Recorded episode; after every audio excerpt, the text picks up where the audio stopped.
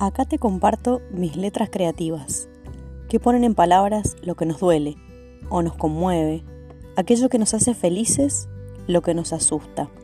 Porque nunca somos un producto terminado, somos un experimento en constante cambio y expansión.